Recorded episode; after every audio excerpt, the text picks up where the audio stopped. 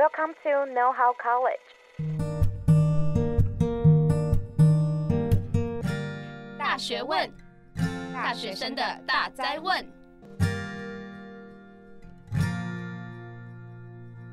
大家早安，我是艾瑞克，欢迎来到大学问，大学生的大哉问。我们一直呢都在探讨大学生会遇到的问题啊，职涯其实就占了最大宗。那最近呢，身旁很多朋友他们升上了大三或者是大四。让他们开始对职业感到焦虑，我自己其实也很感同身受。因为相较以前呢，我们这个时代工作机会变多了，门槛可能有变低，然后可能性变大的同时呢，反而让我们不知道要怎么样去选择。那我自己呢，也经历过这样职涯上彷徨的时期，心中有很多疑问：到底要找什么样的工作？A 跟 B 工作我要怎么样选择？还是要选哪个产业会比较好？所以呢，我后来转念一想，你与其自己思索。许久找不到出路，不如找一个人来好好聊聊。但是要找谁呢？找家人，你会觉得，嗯，他总是在左右你的想法。找朋友呢，他给不出什么好建议。所以，我们今天呢，就邀请到可以在职涯上助你一臂之力的职涯规划师伟成来跟我们分享，看看他要怎么样帮助你。让我们欢迎伟成。Hello，大家好，我是伟成。OK，伟成，你可以帮我介绍一下你自己吗？好，OK。好，我的工作是职涯咨询师，嗯、这个工作对他来讲很陌生，就是它是很新的工作。那我们的工作就是专门和你讨论适合你接下来的发展，无论是哎，我适不适合走现在这个职业，走行销吗？那我要不要去快消品产业？然后再来，还是我要去半导体科技业？那我要当工程师吗？可是我兴趣好像不在那边，等等诸如此类职场的问题。我未来适不适合创业？那我要不要走自由工作者啊、呃？等等的。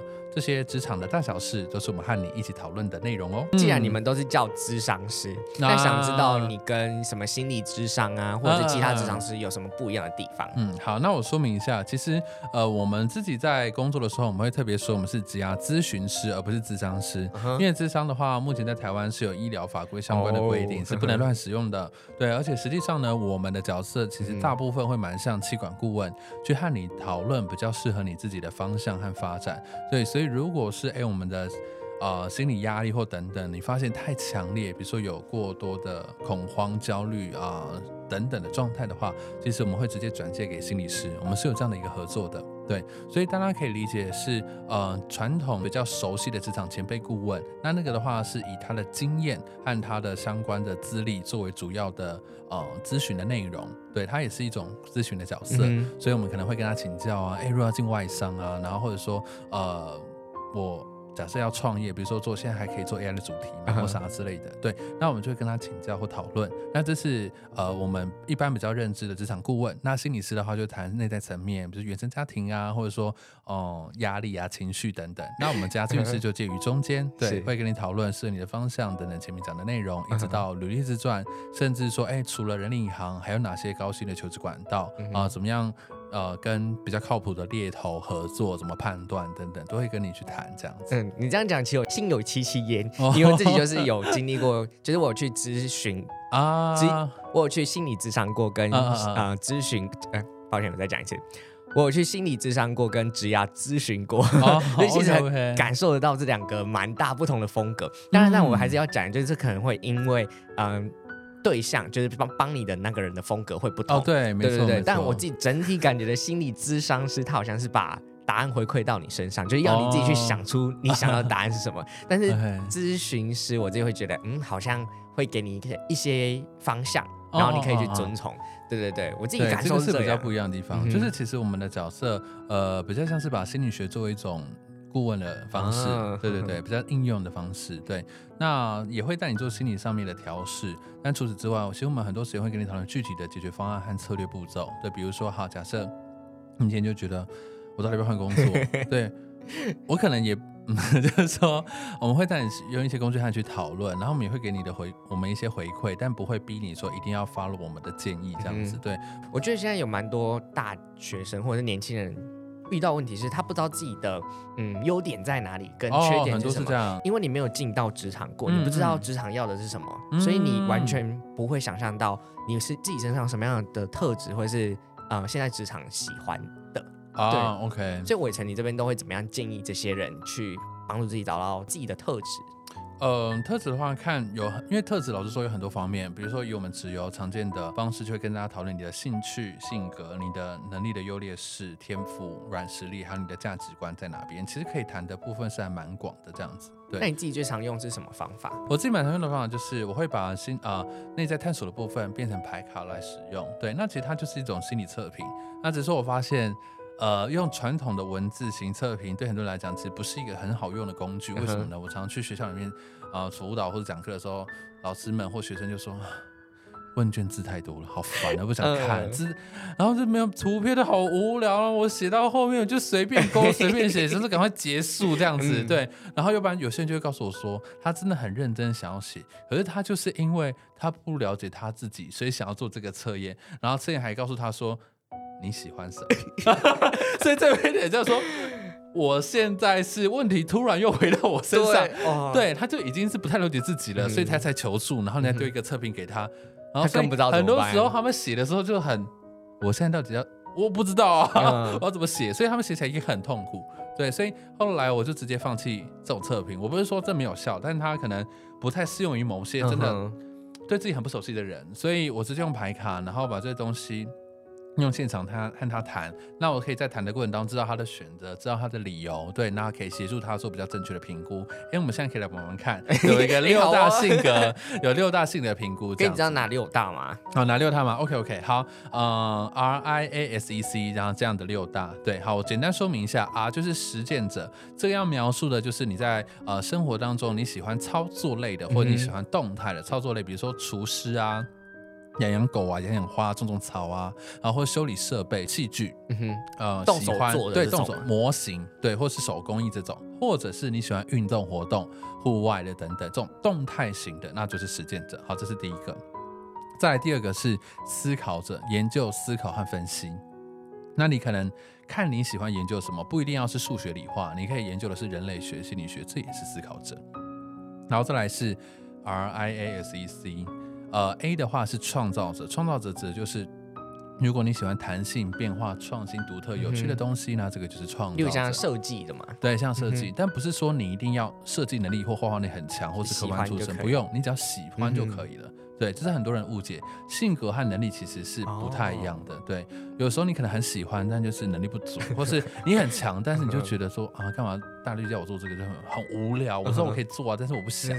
对对对，所以。兴趣和能力是有点不一样的东西，对。然后再来的话是 S 是助人者，喜欢协助别人，然后教学啊、辅导啊、关心别人这样子。然后 E 的话是影响者，然后希望能够改变社会，会拥有一些影响力，或是在工作当中有比较高的企图心，想要被关注和看见等等的部分。再来最后一个 C 是组织者，希望在工作当中呢有比较明确的流程 SOP，就他可能是那种呃平常出游的时候会帮我们记录 checklist 和 SO，、嗯、就是。规划地点那种就是超厉害，对，那通常就是组织者强的人。Oh. 好，在这六种当中，想请你跟我分享一下你的相似是哪几个，中等是哪几个，不太像的性格是哪几个呢？你说跟你自己的性格有像的吗？对对对，就是如果分成三个等级.相似的、中等的，还有不太像的。好，我刚刚听下来，跟我们其实我有看过了啦。OK，我觉得我自己最相似的其实有三个，第一个是组织者。第二个是影响者，第三个是创造者。嗯，那一半一半的话，就是助人者跟思考者。嗯，那最不像的是实践者。OK，好，那接下来我要进行一个科学算命的时间，哦、解盘的时间，哦、好紧张哦。OK，OK，好，那说明一下，就是通常呢，我们分三个等级之后，呃，最重要的是相似和不相似的，因为这两个是比较明确，会跟方向性有关联。哦、因为如果是你放在中等的话，你可接受的范围很广。比较不会是决定性的因素，就像分数一到五，通常一跟五比较好判断。对对对对对，中等的话就是你你高一点或低一点环境你都可以接受，对，range 比较广，所以通常会会最重要的是相似不像。那再来我们会看整体的排列，比如说中等程度以上，其实你有五个性格，所以我们就会描述这样的人就是兴趣广泛类型。好，兴趣广泛类型，那兴趣广泛类型容易遇到什么状况呢？可能就觉得说，哎，我其实对很多东西都有一点兴趣，对，也不太排斥。那我都该怎么办？该怎么做决定？对，所以这时候我们会和你一起去讨论，比如说你要不要走斜杠或自由工作，或是你在公司里面挑选那种，比如像 PM 这种哦综合性的、综合性的角色，对对，一人多工的角色啊、呃。我们不是鼓励奴工这样子，或者是鼓励说符合你的兴趣来发展，不是说要是自己被压榨的意思。对，那再来的话就是说，好，那哦、呃、就会除了讨论要不要做这种多工的角色以外，再来。其实还是要有一个主轴，比如说 PM，它其实也算是一种主轴啊一种职涯的发展的 career path 这样子。所以当我们在讨论这件事情的时候，我们会结合说，哎，我们的能力优劣势，哦、然后这个职位的市场发展和薪资，然后转换成本，那还有成功几率，我们会综合考虑很多方面的可能性之后，从你可以接受的选项当中和你讨论，聚焦到两到三种比较适合长期发展的，哦、这样子对。因为啊、呃，其实我们不会只用兴趣来做选择嘛，嗯、哦，所以这个是在兴趣广泛类型，然后我们会这样协助。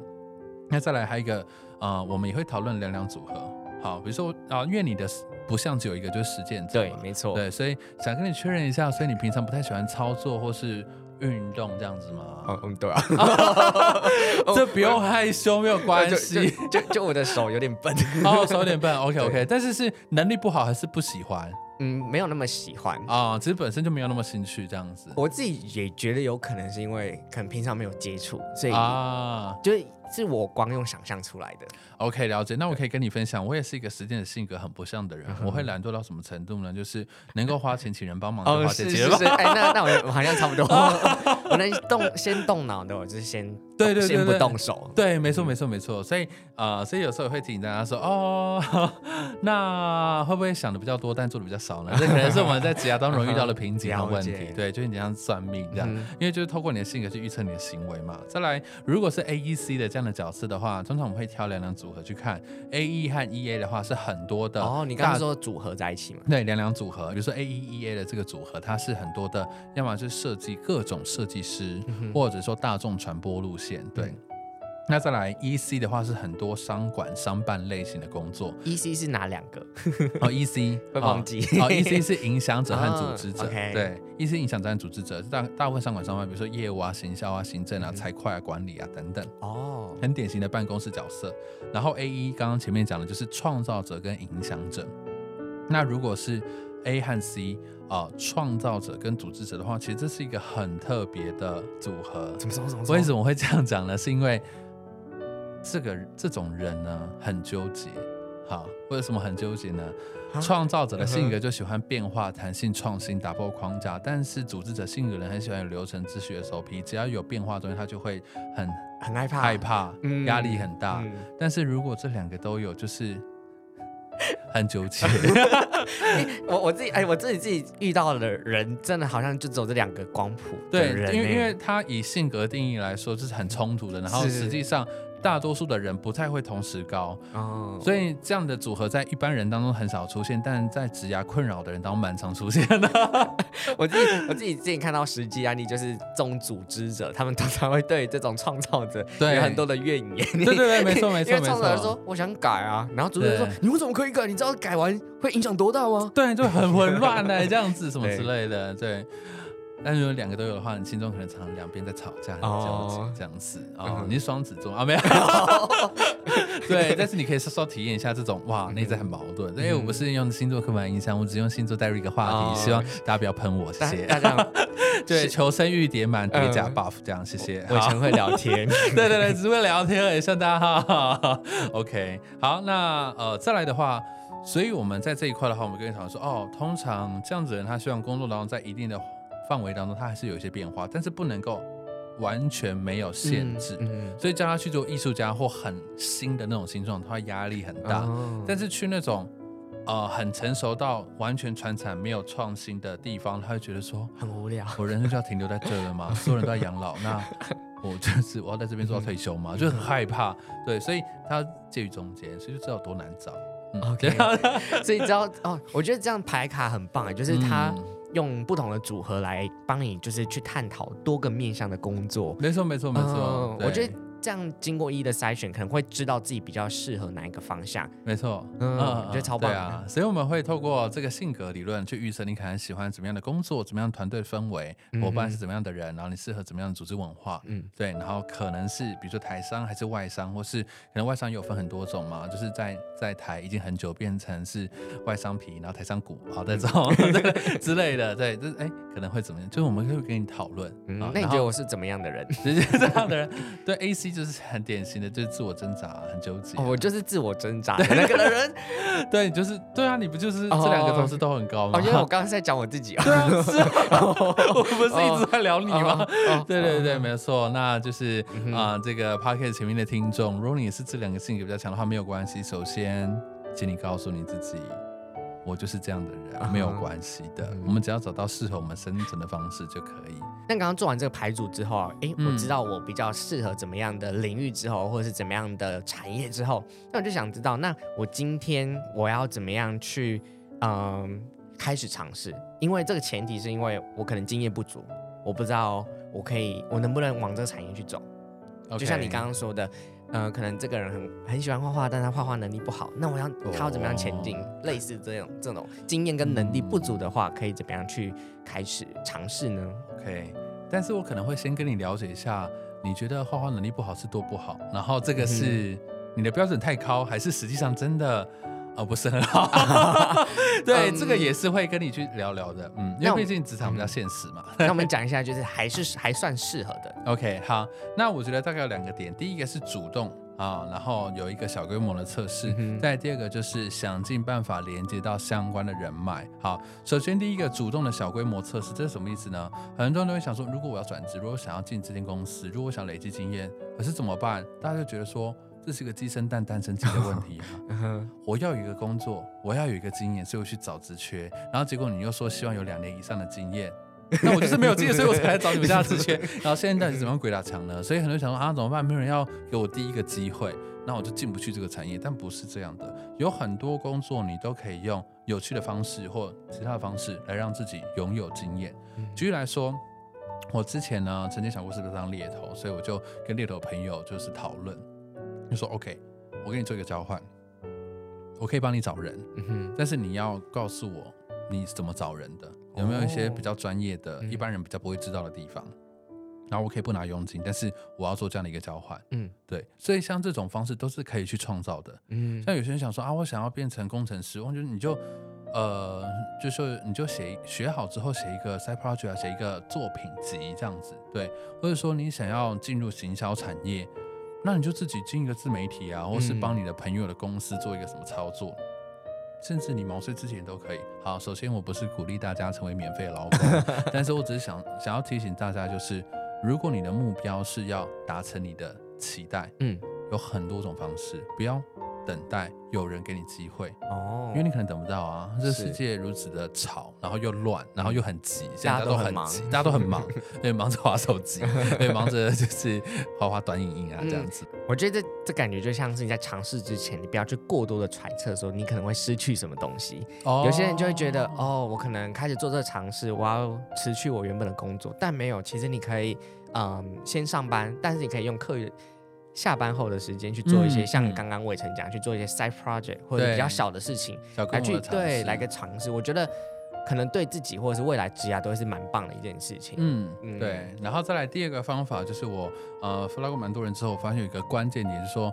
大家可能一直以来都隐约对某些领域感兴趣，可是你身旁，你可能从大学科系不小心，就是当时不晓得发生了什么事情，嗯、你就上了一个很神秘的科系，然后所以导致后来你你你假设你想要走，比如说科技业，或者你想走医疗，或者你想要走呃，比如说设计，然后你完全没有相关的背景，也没有相关的朋友和人脉，嗯嗯、所以你一直觉得隐约有兴趣，但那好像是一直是一个遗憾，然后你不晓得怎么其门而入这样子。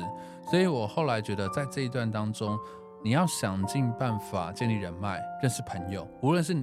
找你的朋友或朋友的朋友，或甚至是陌生开发去认识人都没有关系。你的目标不就是要进入那个你想进去的产业吗？所以我自己的话是呃，鼓励大家可以参加一些兴趣导向的或职业导向的社群，嗯，所以，像是三十四个学院啊或 Alpha Camp 啊这样的社群，对，或者说呃是嗯、呃、行销类的、设计类的都可以。那慢慢慢慢透过一些活动认识人。那如果你不喜欢这种大厂的活动的话，那你也可以说，哎，你有没有人愿意就是拨一点时间？那我可以，你可以请他吃饭，或是。支付一些感谢的金额等等的，或是说，哎，你就是只要跟他约个线上十几二十分钟的询问，这样就可以，我觉得都可以的。你可以创造很多方式。我自己有尝试过这种方式，我觉得效果蛮好的。就是你可能不会，你可能会觉得说，哎，他这个人为什么要理你？但是我觉得，以我现在出社会之后，然后看到如果现在有一个小朋友来跟你说。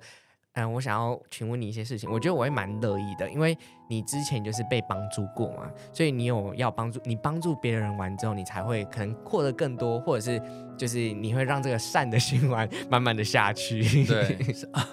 蛮励志的，蛮励志的，蛮励志的，确实是这样的。哎，那今天我已经找到工作了嘛？嗯、但是我觉得很多人都是进到工作里面才知道，哎，自己喜欢这个，啊、不喜欢那个。那对啊，那我这样又要我想要转职的时候，嗯、通常我要怎么样去好好的去帮自己，嗯，归理一下这个想法。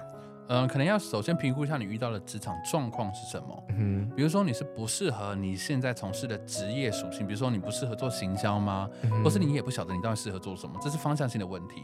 那有的人的问题不是这样，有的人是哎，他只是可能跟主管，哦，大部分人离职都是因为主管，但是对他可能不是讨厌工作，他可能是讨厌人，就是他主管或他他同事、客户或是那间公司的文化，那只要换一个工作就可以解决。嗯、对，但是有些人是想知道说，我要怎么评估？我找到了工作好不好的这件事情，嗯、没错，对对对。那呃，跟大家分享呃，日本有一个猎头顾问，对，那他他他写了一本书叫做《转职思考法》，也蛮推荐给大家看的。对，那他的理念跟我很接近，我们都是想要把人放到适合的位置，有很好的报酬。他提出了一个架构，就是你如果要成为一个职场身价很高的人，你要评估三件事情，要有有所成长。第一个是人脉，第二个是产业，第三个是职业的这三件事情。好，呃，首先第一个人脉，人脉讲的是什么呢？当然，我们都很讨厌被人当成工具人嘛。难道我们要被当提款机，或是变成舔狗吗？当然你们不想嘛。对，所以这人脉它主要就是说，哎，你在工作中能不能在工作，透过工作自然的。好，可以结交很多人啊，对你，然后你在付出关心或服务的过程当中就建立人脉。那有些人就想说，哈，可是我就是个 I 人，但是好像我就做那些工作，那我到底是要怎么样建立人脉？好，那你当然可以去参加一些社群啊，这还是可以的吧？嗯，然后再来就是你在公司里面，你也可以跨部门协作啊，或者说你可以比如说约同事去吃饭啊，就就下午茶，然后你从啊、呃、日本回来。台湾人出国买个欧米茄，对，你就带个伴手礼给大家，然后说你会分享一些职场，比如说 AI 小工具很不错，帮大家节省工作的辛劳哦。你在工作当中能够主动的曝光，然后呃协助到大家。那这样子，其实这也是一种建立人脉的过程。你服务好每一个户客户，也是建立人脉的过程。其实它是很广义的，因为所有好的机会都是从人来推荐的，请大家一定要记得这件事情。从日常下手，对，没错。然后再来第二件事情就是产业，嗯，其实每一个产业它的产值都不一样，而且它也是一个不客观的东西。什么意思呢？嗯比如说，以在台湾这边的医疗产业来说，假设以产业来说好了，如果我今天作为一个心理师的背景的人，假设我要当心理师，对然后我希望比较容易有好的发展，那我一定会选择出国。哦，好，为什么会这样子呢？是因为，哦、呃，在整个经济成长发展和整个民族文化的发展过程当中，其实，呃，需要特定的环境比较适合心理学的孕育和发展。那这代表说。不同的区域、不同的国家、不同的产业，它发展状况不一样。如果你所你挑选的产业在你们那个国家或区域，它就是不太适合，它就是发展的还不够好，或是它没有那个环境。像很多人都会讨论，其实像台积电这种企业的成功案例，可能只有在台湾 才有办法出现，对它很多天时地利人和的原因。对，没像呃，所以像比如说心理师产业、心理产业也是这样。对，所以你在挑产业的时候，如果你的产业比较容易有钱。比较容易有市场，消费者愿意付费的产值的话，你在里面就算做到中游，就算你只有平均值的能力或资历，嗯、但是你都容易拿到一个不错的薪水，所以大家才会想一就是都去金融业、科技业。而是如果你在特定的产业，你可能真的要前百分之五或者百分之十才会拿到，你才会拿到比较好薪水。嗯、尤其是比如像是艺术产业，就是很典型的这样，所以你真的要很前面、很前面才能拿到，你可以拿到高薪没有错，嗯、但是比例会。机会会少很多，嗯、对，所以像这个产业本身的挑选，其实就决定很多了，对。然后再来还有一个就是你的专业能力技能，可是这个能力不是那么狭隘的，大家的想法什么意思呢？比如说像是，呃，像讲脱口秀也好，或者像我的工作职涯咨询师，这、就是很新的职业，那我们的专业技能是什么？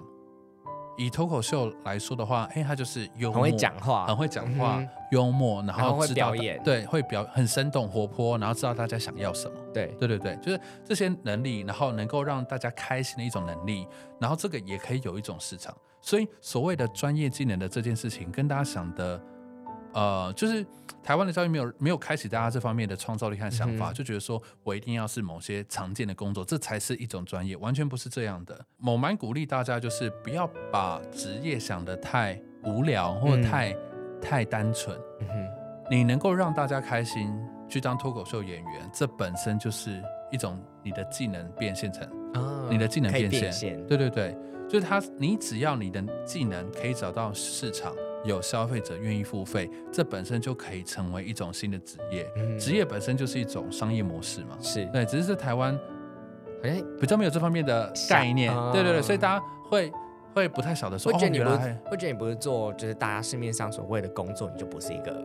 对，你就是不是一个工作稳定的人这样子，对。但实际上这个世界那么大，美国 Only 系统把职业分成一千多种，但是在台湾，你就到大街上去问大家，但是大家台湾只有三百六十行哦，三百六，哦，大家都讲不出来，大概讲到十种工作就已经很了不起了，对。所以我觉得，就是大家对于职业的想象，还有对于创创业，还有市场需求、商业模式的这个概念是太太没有接触，可以再进步，对对对，可以再进步，对啊。所以你的技能。啊、呃，到底可以如何的去去、呃、建立它的商业模式？嗯，那本身就是一个专业这样子。嗯、今天你要转职的时候，可以思考三个面向嘛。第一个是人脉，第二个是专业，第三个是你这个产业。没错。就中了这三个面向，你可以去帮自己定义什么是对你来说的好。没错没错，所以那当然在细部去划分的话，有些人比较在乎的是自我实现或天赋热情的实现，嗯、有些人比较在乎的是社会回馈，有些人在乎的是收入，有些人在乎的是呃刺激和挑战，都没有关系。对，嗯、那这些当然是比较个人偏好的部分。那如果是以整体的大方向来说的话，职业的发展蛮鼓励大家要去评估你能不能透过这份工作不断的。累积你的人脉的发展、专业的发展和产业的发展，这样子会是比较好的。嗯，我觉得今天跟伟成聊完呢、会觉得自己心里的力量都又多长出了一分。哦，真的吗？希望 希望，对，就是会觉得自己会比较知道有什么方向可以去前进，或者是有没有什么样的工具可以去帮助自己在职业规划上面。今天真的很感谢伟成来到我们现场，他其实在一开始呢，跟我们分享一下职涯咨询师都在做什么样的事情。嗯、对对对。那过程中呢，也跟我们分享他都怎么样去啊、呃，用他的方式跟大家呃咨询，不管是用卡牌或者是了解对方背景的这些方式。那我们也在节目上面有呃实际也操作过。那最后呢，也提了几个呃职涯的建议，提供给大家参考。嗯、不管是你要建立人人脉啊，或者是你的个性可能要变得更主动一点，都是可以来，都是可以 apply 到你最后。嗯，可能整个职涯上面都是很可以受用的。嗯，最后也跟大家分享几个资源好了。对，如果大家想要咨询的话呢，也可以呃找我。那呃，如果你有一些预算考量的话，也可以找我们团队的伙伴。嗯、那我创办的公司叫做直游，职业的职，游泳的游，希望陪伴你度过职涯的大海。对，那也有一些咨询师可以询问。那或者说我们的网站当中也有一些牌卡和线上的课程。对，那如果你自己本身职涯方面算是稳定了之后。那你对这件事情很有热情，那也欢迎你啊来参加我们的培训，成为我们的伙伴这样子。嗯，我自己有加入到你们有一个 Line 的匿名社群里面，我知道原来你在那社群里面，OK，所以可以就是有时候会收到一些职涯相关的资讯，我觉得很受用。嗯嗯嗯，那我分享一下好了，就是大家可以找呃赢者的什么职涯好康相关的，嗯、或是你打我的名字陈伟成，然后打赢者的旋律，我的部落格，然后可能都会看到一些连结。那在赢者的好康推荐这个匿名社群当中呢，就是目前大概一千多人，嗯，对，但也许我可以分享连接，然后在 Podcast 的资料当中，对，那里面会分享包含了一些薪资情报的啊，然后像现在 AI 的工具啊，或是有一些比较精辟的呃内容的分享，那都会在里面或一些直觉的推荐这样子。OK，没问题，我们都会把相关资讯放在我们下面的资讯栏哦。好，那今天很感谢伟成来到我们现场跟我们分享。那如果你也觉得这一集呢解惑你心中的疑惑，可以帮我把它分享给你身边也在迷惘的朋友们。没错，对。那同时呢，也可以在我们的 Apple Podcast 上面帮我们留下五星好评，同时可以五星好评，谢谢，五星好评起来。然后同时呢，可以到我们的社群跟我们分跟我们互动、留言、按赞、分享。对，那我们今天。就很感谢大家听到这边，那我们大学问下次再见喽。OK，拜拜我们下次见，大家拜拜，拜拜。如果你喜欢今天的节目内容，欢迎到大学问 IG 追踪支持我们，并在各大平台订阅我们的节目哦。我们下次见，拜拜。